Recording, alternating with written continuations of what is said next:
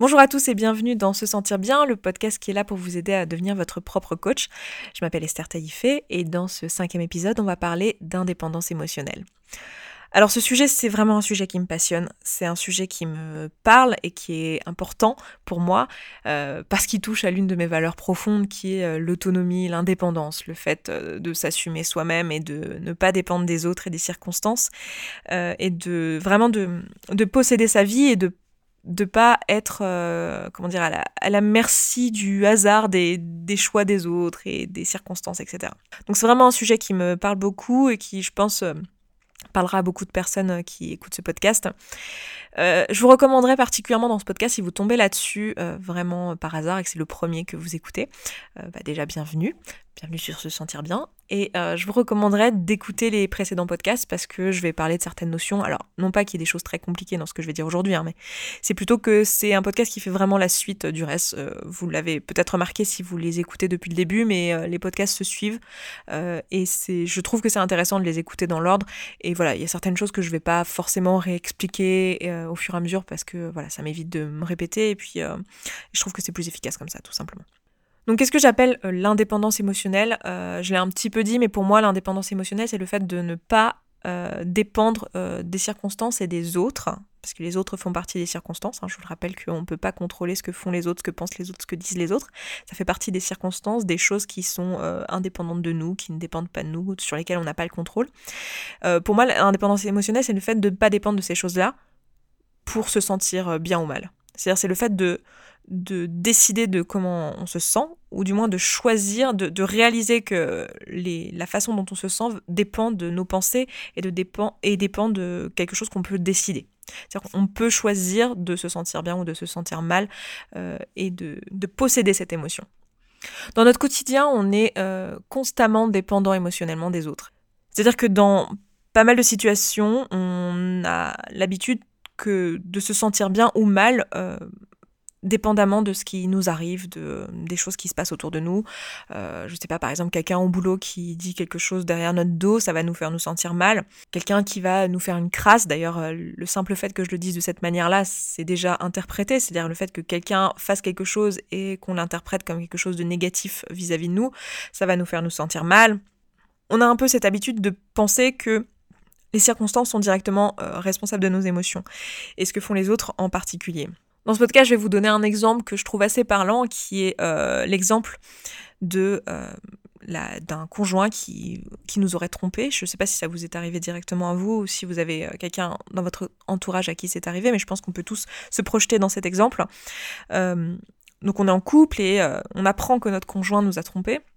Et à ce moment-là, on va euh, ressentir tout un tas de choses. Donc ça va être peut-être pour certaines personnes, ça va être de la colère, pour d'autres, ça va être de la tristesse, pour d'autres, ça va être de la honte. Ça va vraiment dépendre d'une personne à l'autre. Mais en tout cas, c'est une émotion qui est négative dans le sens qu'elle n'est pas agréable et qu'elle va avoir un effet négatif sur nous. C'est-à-dire qu'on va se sentir euh, mal et que si cette émotion dure longtemps, on risque d'être dans l'inaction et de faire des choses qui vont faire qu'on va pas avoir un résultat dont on est particulièrement fier. Ça peut être euh, comme dans Bridget Jones, euh, manger des donuts sur le canapé, mais ça peut aussi être, euh, je sais pas, appeler son ex, enfin son ex du coup, je, pars du principe que suite à ça, ça va devenir notre ex, mais la personne en question, on va l'appeler, puis on va l'injurier, le traiter de tous les noms ou la traiter de tous les noms. Enfin voilà.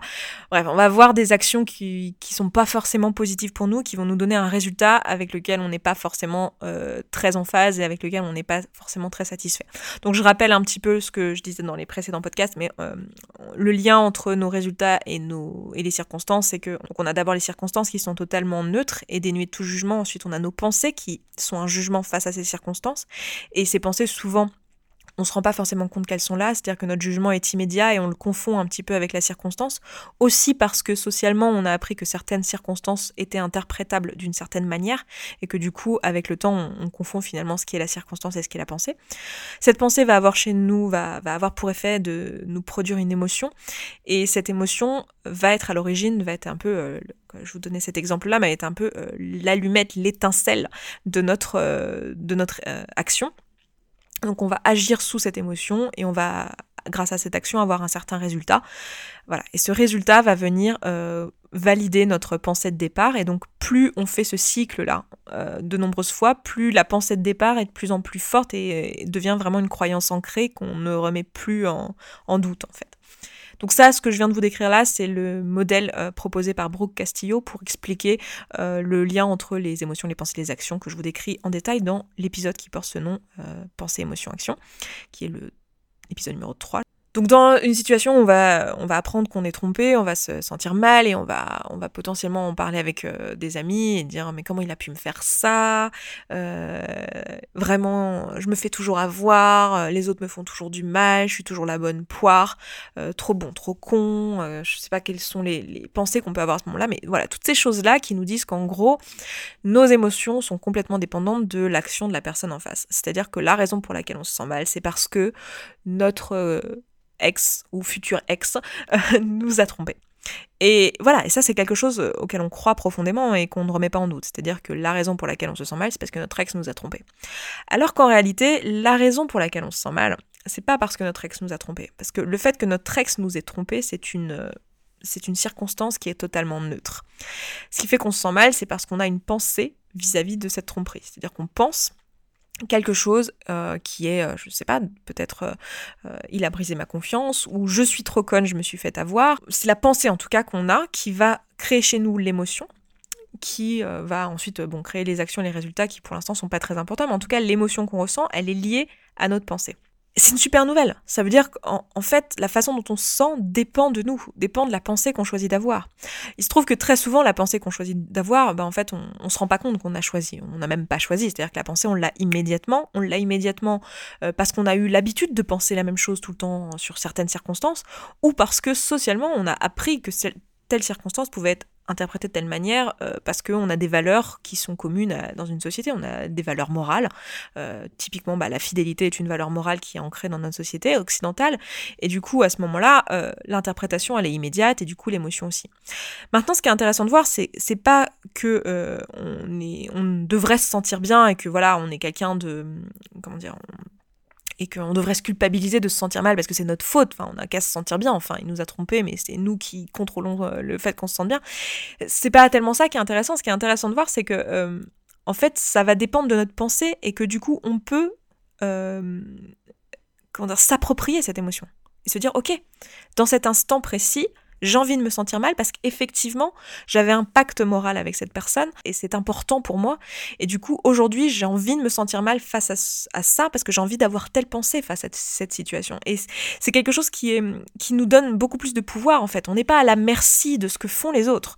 On est euh, en contrôle de l'émotion qu'on est en train de vivre. Et on peut choisir de vivre une émotion négative.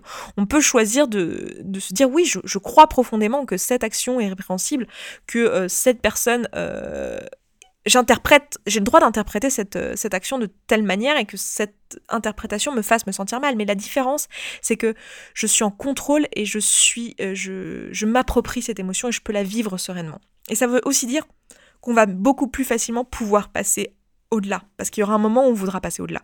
Cette émotion qui euh, qui est désagréable, elle va euh, avoir des effets désagréables. C'est-à-dire que nos actions, ça va peut-être être de l'inaction, ça va peut-être être, euh, des actions euh, du type l'appeler de façon enragée, ou voilà, ce que je donnais comme exemple tout à l'heure, mais voilà, des actions qui vont pas forcément nous servir, qui vont donner un résultat qu'on n'a pas vraiment envie d'avoir. C'est-à-dire que nous, on aimerait bien passer à autre chose, continuer notre vie, trouver quelqu'un d'autre, avoir une super relation avec quelqu'un d'autre dans le futur, voilà, être heureux, enfin plein de choses positives, que là, on peut pas avoir si on continue à avoir ce, cette émotion. Et là où avant, on aurait été persuadé qu'on ne peut pas arrêter d'avoir cette émotion parce que cette émotion est liée à la circonstance qu'on ne peut pas changer, parce qu'elle est en dehors de notre contrôle, on ne peut pas changer le, fait que cette personne nous ait trompé. Et eh bien là, en fait, la bonne nouvelle, c'est qu'on peut. On peut décider de changer notre pensée par rapport à ça. Alors, je dis pas que c'est facile, je dis juste que c'est simple. C'est-à-dire que c'est quelque chose qui, qui est simple dans, intellectuellement, c'est pas compliqué à faire. Par contre, c'est plus difficile à mettre en place parce qu'il faut trouver la pensée à laquelle on va croire et qu'on a envie de croire et qui est vraie pour nous, qui va nous permettre d'avoir une émotion qui sera euh, plus euh, positive pour nous, qui, enfin, qui va nous, nous servir en fait. Alors là, vous allez me dire, euh, ouais, mais Esther, attends, t'es bien gentille, mais si comment tu te sens, ça dépend que de toi, euh, c'est un peu, euh, c'est un peu facile. C'est-à-dire qu'en fait, si tu te sens mal, euh, bah c'est de ta faute, quoi, et que n'importe qui peut te faire n'importe quoi, et que tout le monde a le droit de se comporter n'importe comment et de, de se dédouaner et dire, ah bah écoute, si tu te sens mal, c'est ton problème, t'as qu'à gérer tes pensées. Alors non, c'est pas ce que je dis. Ce que je dis, c'est que on est responsable de nos émotions, mais que les personnes, nous y compris, sont responsables de leurs actions. C'est-à-dire qu'on est responsable de nos actions. Parce que nos actions sont euh, créées par nos pensées qui ont donné une émotion chez nous, qui a créé une action chez nous. Donc cette personne qui nous a trompés, elle est responsable de ce qu'elle a fait. Mais elle n'est pas responsable de la façon dont on se sent. Elle est responsable de ce qu'elle a fait. Et ce qu'elle a fait, si c'était quelque chose qui était euh, un pacte entre vous, que la fidélité c'était quelque chose, euh, une valeur que vous aviez, euh, je sais pas, peut-être que vous étiez marié et que vous avez fait, vous aviez fait vœu de fidélité, ou alors c'est quelque chose qui était clair dans votre couple que vous vous deviez la fidélité, enfin c'était un pacte moral que vous aviez entre vous. Eh bien cette personne est responsable du fait d'avoir brisé ce pacte moral entre vous. Mais c'est une action. Elle est responsable d'une action qui est pour vous une circonstance. Elle est responsable de son action qui est pour vous une circonstance. Et elle n'est pas responsable de votre émotion. Donc ça ne veut pas dire que cette personne euh, peut faire tout ce qu'elle veut. En réalité, elle peut, mais ça ne veut pas dire que euh, en faisant tout ce qu'elle veut, euh, vous allez toujours la pardonner ou voilà être encore la bonne poire, le trop bon, trop con. Ça veut juste dire que vous n'êtes pas à la merci en fait, vous n'êtes pas dépendant émotionnellement de, des actions de cette personne. C'est-à-dire que vous pouvez choisir de ne plus vous sentir mal au moment où vous l'aurez décidé. Au moment où vous avez envie de le décider, au moment où vous avez envie de ne plus vous sentir comme ça. Alors tout ce que je vous dis là, moi le jour où j'ai découvert, honnêtement, ça, ça a changé ma vie. C'est-à-dire que c'est des choses euh, qu'on ne m'avait jamais dit avant. C'est-à-dire qu'on m'a même dit totalement l'inverse. Depuis petite, euh, j'ai entendu euh, ma, mère. Alors je me souviens plus exactement comment mes parents me disaient ça, mais des, choses que j'entends encore aujourd'hui dans, dans, le métro ou dans le bus ou quoi, quand je vois des parents avec leurs enfants, c'est ne fais pas ça, sinon tu, maman elle va s'énerver ou tu veux pas rendre triste maman, donc essaye de faire ci ou de faire ça. C'est-à-dire que on a, on nous apprend des petits qu'en fait les émotions des autres autour de nous dépendent de nos actions dépend de comment nous on agit. Donc ça a pour conséquence que quand quelqu'un nous trompe, on pense qu'on que l'émotion négative qu'on ressent est complètement euh, une fatalité, c'est la raison de cette émotion, mais en plus de ça, on pense que la façon dont se sentent les gens autour de nous qu'on aime, eh bien, ou qu'on n'aime pas d'ailleurs, dépend de la façon dont on, se, dont on agit. Donc c'est-à-dire qu'on est constamment en train d'essayer de faire que les gens autour de nous se sentent bien, sauf qu'on ne peut pas, en fait. C'est simplement qui peuvent choisir de se sentir bien ou mal. Alors vous allez me dire peut-être, euh, oui, mais quand euh, quelqu'un fait quelque chose de gentil envers toi, tu te sens bien et c'est quand même lui qui a créé cette action positive, etc. Oui, mais tout ça, ce qu'il faut voir, c'est que euh, c'est l'interprétation qu'on en a qui est choisi socialement. C'est-à-dire que socialement, on a des valeurs ancrées, euh, qu'on a décidé comme un accord que c'était des valeurs euh, communes. Et du coup, on a choisi une interprétation, ça je vous en parlais dans le premier épisode, mais on a choisi socialement une interprétation possible des choses. Donc par exemple, je sais pas, un, copain qui offre des fleurs, ça veut dire que ce copain t'aime. Et du coup, quand notre copain nous offre des fleurs, on se sent aimé. Mais c'est pas les fleurs, c'est l'interprétation qu'on en a. Donc déjà, en plus de faire des tonnes de quiproquos, parce que les, soucis d'interprétation qui sont très souvent très culturels, même au sein d'une même famille, même au sein d'une même société, euh, ça fait qu'il y a constamment des problèmes de communication, parce que on, réalise pas ça, on réalise pas qu'il y a notre filtre de pensée au milieu. Mais en plus de ça, on, met complètement nos émotions euh, dans les mains d'autres personnes. Et on se donne complètement la responsabilité des émotions de nos proches. Alors qu'en réalité, on est tous responsables de la façon dont on se sent. Et comprendre ça, c'est extrêmement libérateur. Donc on peut choisir d'être complètement indépendant émotionnellement et de réaliser que en fait, on peut choisir l'interprétation qu'on veut faire des choses qui sont autour de nous et qu'on peut on peut choisir de se sentir bien si c'est ce qu'on veut. On peut choisir de se sentir mal si c'est aussi ce qu'on veut parce que parfois on a besoin de se sentir mal. Donc maintenant, comment on fait quand euh, on a une situation dans laquelle on se sent mal parce que euh, on a une croyance? Par exemple, je vais reprendre l'exemple de la tromperie, c'est-à-dire qu'on est d'accord avec cette pensée. C'est-à-dire que quand euh, on apprend que notre conjoint nous a trompés, on croit par exemple, par exemple la pensée qu'on en a, c'est cette personne a brisé notre confiance et l'émotion qu'on a, c'est par exemple de la tristesse. Donc comment on fait au moment où cette, cette pensée, cette émotion nous arrive en pleine face? Qu'est-ce qu'on fait? Bon déjà ce qu'il faut voir, c'est que très souvent, euh, quand on comprend un peu ce, mécanisme-là, euh, on a envie de tout de suite changer la pensée. Sauf que cette pensée, si elle est vraie pour vous, il y a une raison. C'est-à-dire que cette pensée, euh, si vous la croyez, c'est qu'il faut lui laisser le, temps d'être d'être digéré. Il faut un, un certain temps. C'est-à-dire que vous allez peut-être être déçu, vous allez peut-être être triste quand vous allez apprendre cette chose-là, parce que vous avez des pensées auxquelles vous croyez qui vont vous rendre triste et vous rendre déçu. Euh, il faut prendre le temps de, ressentir cette émotion. Quelque chose, un exercice qui est euh, intéressant à faire dans ces cas-là, qui permet d'un peu euh, mieux comprendre et aussi de, passer plus vite à autre chose et de décider plus vite de lâcher prise face à cette émotion négative qui ne nous sert pas, puisqu'elle va pas nous servir très longtemps, au bout d'un moment on aura envie de la laisser partir. Eh bien, un exercice qui est intéressant à faire, c'est de, de, de décrire en fait l'émotion de, l'écrire, c'est-à-dire de prendre un papier, un stylo ou son téléphone ou euh, son ordinateur, enfin bref, un document de quoi écrire quoi, et de décrire euh, par écrit ce qu'on est en train de ressentir et qu'est-ce que ça a fait chez nous. Euh, peut-être que, je sais pas, ça va nous donner la gorge serrée, peut-être que ça va nous rendre les mains moites, peut-être. Ça, ça, va dépendre de l'émotion et ça va dépendre de chacun d'entre nous. Mais c'est intéressant de noter nos sensations physiques. Pourquoi c'est intéressant de faire ça? Parce que déjà, ça permet de mieux nous comprendre. Ça permet de mieux comprendre qu'est-ce qu'une émotion pour nous, comment elle se matérialise cette émotion, parce que souvent c'est très abstrait. Et très souvent d'ailleurs, on n'arrive pas à mettre de mots sur l'émotion. C'est-à-dire, on est juste ah, je me sens mal je me sens juste mal. Et on ne sait pas forcément si on est, déçu, si on se sent trahi, si on se sent... quelle est vraiment l'émotion qu'on est en train de ressentir Est-ce qu'on se sent triste? Est-ce qu'on... Voilà. Est-ce que c'est de la solitude? Est-ce que c'est... Voilà. Donc c'est intéressant de décrire nos émotions et de, et de décrire vraiment, enfin, pas nos émotions, mais les sensations qu'on a liées à cette émotion-là et de, de voir qu'est-ce que ça représente chez nous la tristesse. Qu'est-ce que c'est chez nous? Qu'est-ce que comment ça se manifeste? Est-ce que la manifestation c'est qu'on pleure Est-ce que la manifestation c'est euh, qu'on a par exemple la gorge serrée, la, la, bouche euh, pâteuse? Voilà. Qu'est-ce qu'on qu'est-ce qu'on ressent?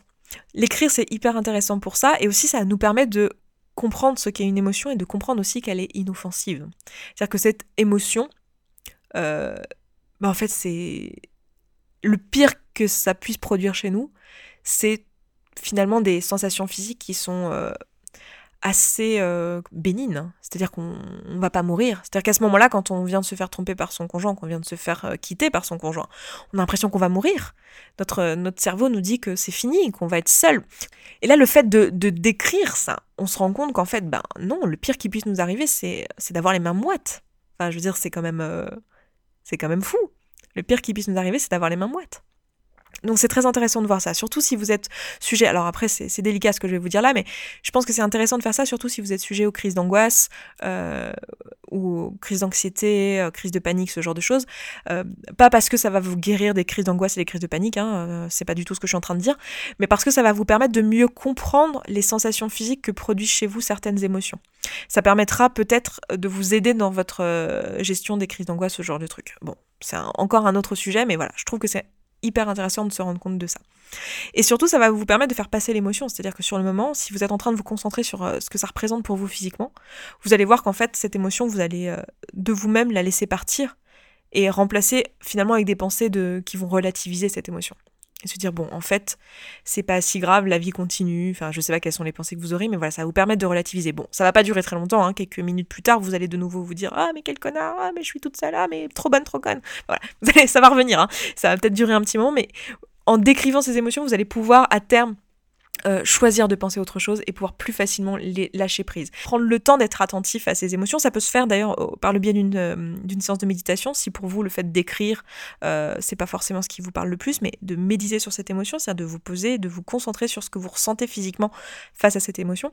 je trouve que c'est extrêmement utile pour voilà s'approprier l'émotion euh, réaliser à quel point elle nous appartient et à quel point euh, elle est créée par euh, notre propre corps, par notre cerveau, par nos pensées, qu'on, par notre être, et que du coup on peut choisir autrement pour la suite.